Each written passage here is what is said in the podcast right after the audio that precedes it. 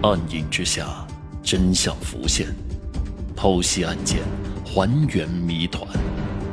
欢迎收听《大案实录》第七案：女版西门庆。二零零五年三月十四号下午，如东县公安局接到群众举报。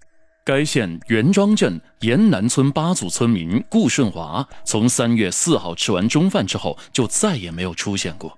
联想到顾顺华的妻子王兰英与同村妇女廖红秀的不正当关系，怀疑神秘失踪十天的顾顺华已被杀害。接到举报后，如东县公安局迅速组织警力赶往沿南村分组进行走访查证。并现场监控了王兰英和廖红秀两人。顾顺华家所在的沿南村位于如东县和海安县交界处，一条连接两县的公路穿村而过，顾宅就建在公路边上，是利用低于路面三四米的地势盖起的两层小楼，一楼自家居住，二楼租给别人开店。实地勘查中，侦查人员发现顾家二层小楼底层靠东的一个房间门窗全部被用砖给砌上了，并用水泥给封死，形成了一间密室。当侦查人员向王兰英询问其丈夫去了哪里时，王兰英只说出去打工了，至于去哪儿打工了，却吞吞吐吐的说不上来。随后，侦查人员又从王兰英身上发现了顾顺华的身份证和一张字条。字条上写着：“老公，他们会不会安装窃听器？我们说话要小心。”既然顾顺华已外出打工，他的身份证怎么会留在王兰英的身上呢？既然顾顺华不在家，王兰英又称谁为老公呢？这些发现使疑点一步步加大。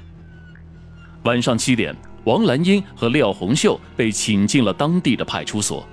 经过近四个小时的沉默之后，两人的心理防线终于被突破了。他们交代了整个作案过程。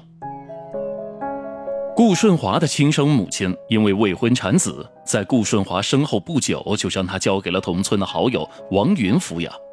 顾顺华小时候营养不良，成年后个子比较矮小，只有一米五五，而且眼睛还有点毛病。因家境贫困，初中毕业后他就外出打工了。一九九七年，顾顺华在本省的张家港市打工时，认识了来自新疆石河子市的打工妹王兰英。王兰英比他大一岁，离过婚，还有个六岁的孩子在老家由男方抚养。两人相处了一段时间之后，顾顺华对性格文静、相貌清秀的王兰英格外倾情，而王兰英也渐渐地喜欢上了勤劳本分的顾顺华。不久，顾顺华将王兰英带回家乡。两人举行了婚礼，一年后，他们有了一个儿子。顾顺华身世悲苦，自小就饱尝了人间的冷暖，加上他自知自身条件不佳，找个媳妇儿不容易，所以他非常的珍惜自己的家庭，非常珍爱妻子和孩子。为了生计，他常年在上海及苏南一带干瓦工匠，自己省吃俭用，把挣来的钱交到妻子手里。每次给家里打电话。顾顺华都要叮嘱妻子要注意身体，不要舍不得吃穿，把儿子给照看好等等。村里人都说顾顺华是全村最顾家、最疼媳妇儿的模范丈夫。然而，从二零零四年下半年开始，顾顺华一家平静安宁的生活出现了变化。引起这一变化的是一个名叫廖红秀的女子。廖红秀时年三十岁，在本村土生土长。从小性格倔强，特别顽皮，整天跟男孩子在一起玩耍，被村里面的人叫做假小子。成年后，廖红秀长得十分的健壮，身价像一个男子。她从不穿裙子，不留长发，却爱穿西装，骑摩托车，办事风风火火，颇有男子汉气概。八年前，廖红秀经人介绍与镇上一名男青年结婚，但两人在一起只有三四年就离了婚。离异后，廖红秀带着女儿回到了娘家居住。期间，廖红秀跟人外出做过生意，还在镇上做过杀猪宰羊的小刀手。从二零零四年八月起，廖红秀在离顾家不远的地方摆了个水果摊，王兰英经常去买水果吃。时间长了，两人也就熟了起来。一个是丈夫常年在外地打工，一个是离异独身，两个孤单的女人惺惺相惜，觉得非常投缘。开始，两人是在生活上互相照应。